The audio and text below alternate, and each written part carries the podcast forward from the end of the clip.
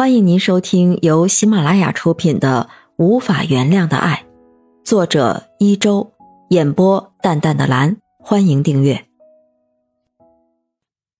第二十七章牌匾风波上。回到家中，李春丽叫道：“文君，到房间来。”文君转身向房间走去，李春丽迫不及待地掀开他的内衣，看见他身体上已经出现了许多淤青。这时，他自己也低下头看了一眼，然后嘟囔道：“都这个岁数了，还这么有力气。”李春丽落泪，心疼的用嘴吹嘘着，以减轻他的疼痛。文君说：“多亏你愣了一下，慢了一步，否则被打伤的就是你了。”李春丽失控，泣不成声。文君制止说：“再出声，小心被听到。”但即便无声，有心人也会放心不下。看见父母进了房间，文玉哥也悄无声息走来。看到这一切，他心急火燎地说：“这怎么能行啊！我找老爷去！”李春丽一把拽住他，喝道：“回来！”他停止脚步，然后扭头说：“真搞不懂你们到底怕什么？他凭什么这么肆无忌惮？”李春丽回答：“就凭他是我爸。”文玉哥说：“你们还是我父母呢，他不心疼我心疼呢。”说完，往外走。李春丽再次叫道：“你回来！”哎呀，不找了，但我无法原谅他。说完，气呼呼离开。文君看着女儿的背影说：“春丽啊，别跟他计较，他还是个孩子，哪能懂得咱们的苦恼？”李春丽感叹：“是啊，我也无法原谅爸爸的过失，但又能怎么样呢？”文君说。这些年，这个家庭躲过风雨飘摇，撑到现在，实属不易呀。李春丽愣了一下，问道：“你指什么？你我动荡，还是指他们？”文君说：“想什么呢？当然是家庭，难道不是吗？爸爸被案子羁绊，经常发病，哪次不是咱们一起跟着他扛？我这么说有错吗？”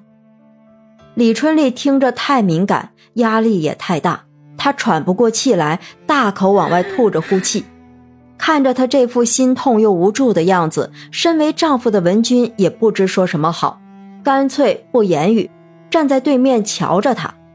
李春丽说：“我们之前想的是无法面对舆论，无法面对家庭，但眼前想的是无法面对即将老去的父亲，无法面对父亲发作时痛楚无助的孤独。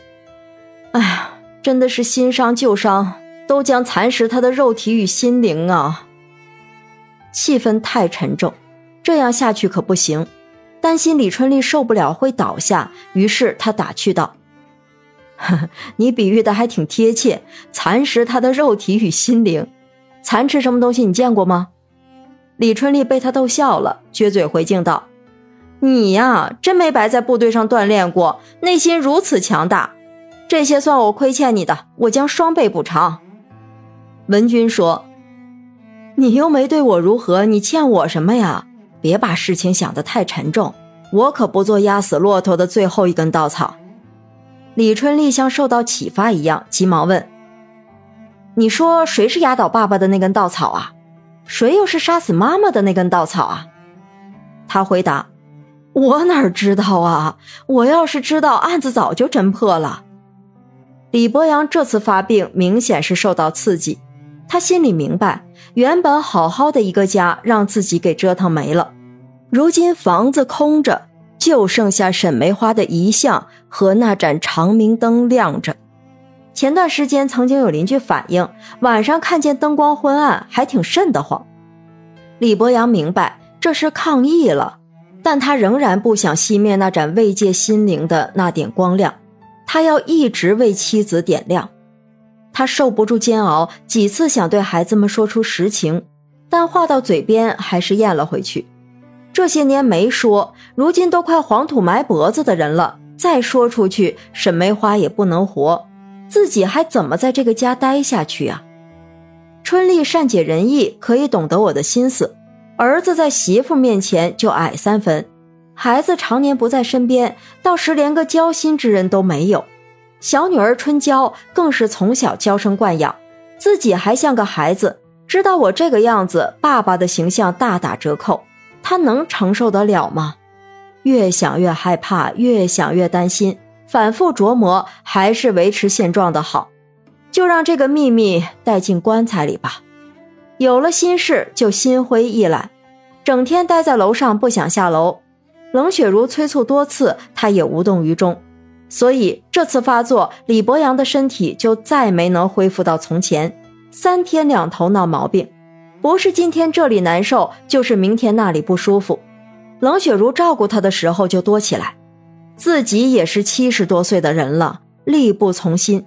忙得他弹琵琶的次数也少了许多，这些文玉哥都看在眼里。既然爸妈阻拦他找老爷问个究竟，他就想通过自己的观察，拿出有效的办法，制止这样的事情再次发生。他虽然不肯原谅老爷，但从小在一个家庭生活，亲情已经无法割舍。他把那天的情景重新复原，找到问题所在，那就是老爷遇到强烈刺激就会犯病。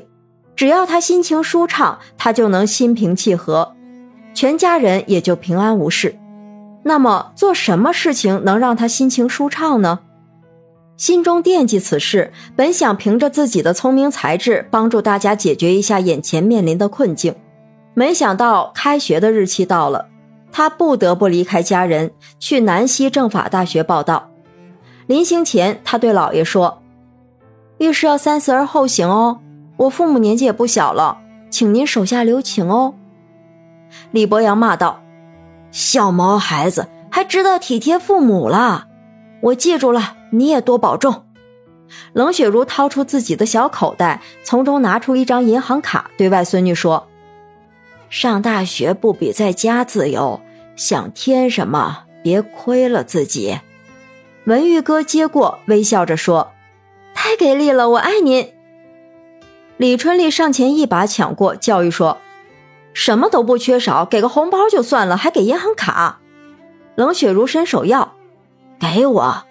李春丽提醒：“您都给他了，他还会想起您吗？”冷雪如问道：“你妈说的对吗？”文玉哥愣了一下，调皮的说：“不会忘记奶奶的，但有些人就不一定喽。”李博阳刚才还好好的，就因为听了文玉哥的叮嘱，心情就差了许多，站在那里一言不发。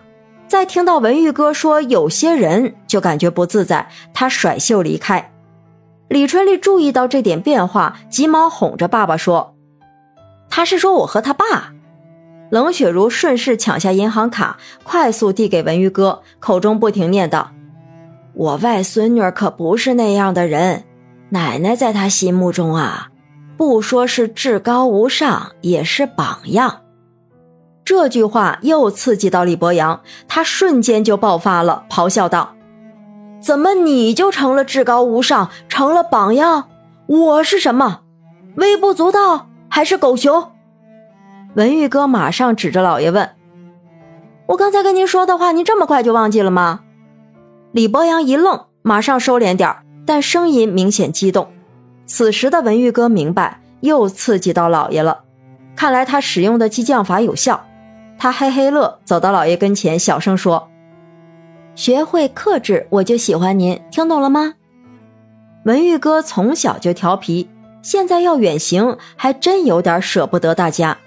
他把银行卡递给奶奶，微笑着说：“您呀，先拿着，等我没钱了，自然回来找您。”还是我妈了解我，李春丽对婆婆说：“您呀就放心，我们俩办的是子母卡，她花每一分钱我都有信息提示。”李博阳说：“哼，孙悟空怎么能逃得出如来的手掌心？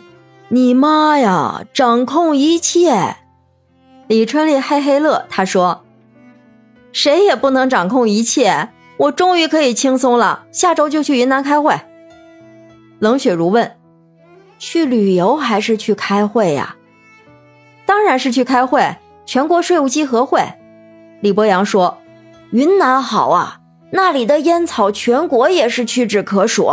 回来给我带点正宗货。”李春丽去了云南，而家里这边税务局要评五好家庭，根据评比标准，尊老爱幼，男女平等，夫妻和睦，勤俭持家，邻里团结。李春丽符合条件，五好家庭这块牌匾就落在了李春丽的名下。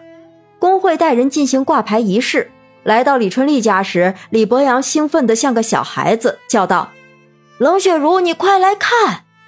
工会人员将牌匾挂上后，夸赞道：“当之无愧。”听众朋友，本集已播讲完毕，请订阅专辑，下集精彩继续。